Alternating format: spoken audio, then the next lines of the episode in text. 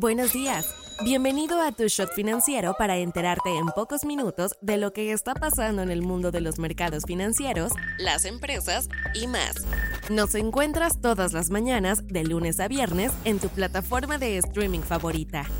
Esto es Tu Shot Financiero, un podcast de Business Drive traído a ti por Inventa. Hoy es lunes 22 de enero y estas son las noticias del día.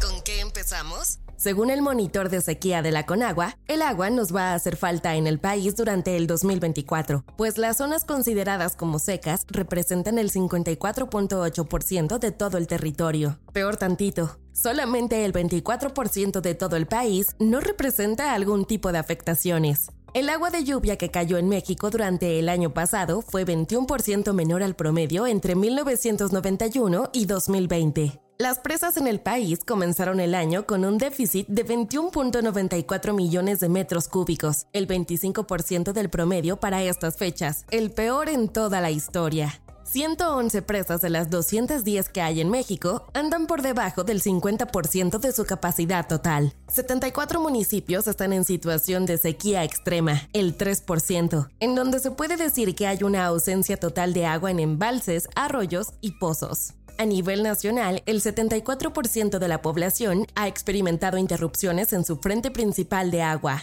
Economía.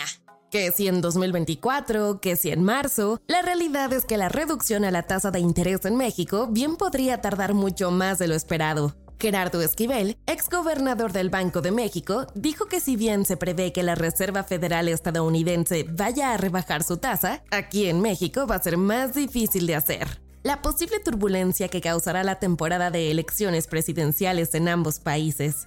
También tenemos, por ejemplo, que el presupuesto para el 2024 estima el mayor déficit en lo que va de la actual administración.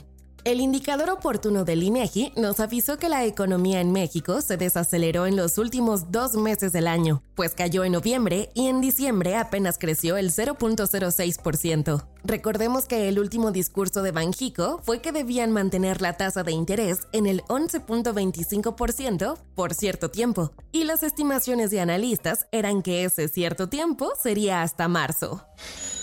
Inventa Financial Services es una empresa mexicana creada en el 2010 en la Ciudad de México con el propósito de brindarle a personas y empresas un respaldo financiero sólido para desarrollar sus proyectos empresariales, personales y o profesionales por medio de un trato personalizado y sin trámites complicados.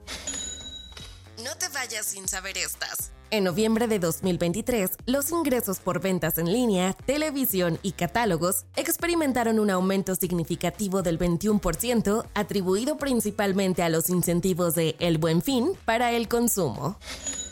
Hasta el año 2023 se contabilizaron 2.386.868 personas empleadas en labores domésticas, siendo aproximadamente el 95% de ellas mujeres, según datos de la Encuesta Nacional de Ocupación y Empleo, ENOE.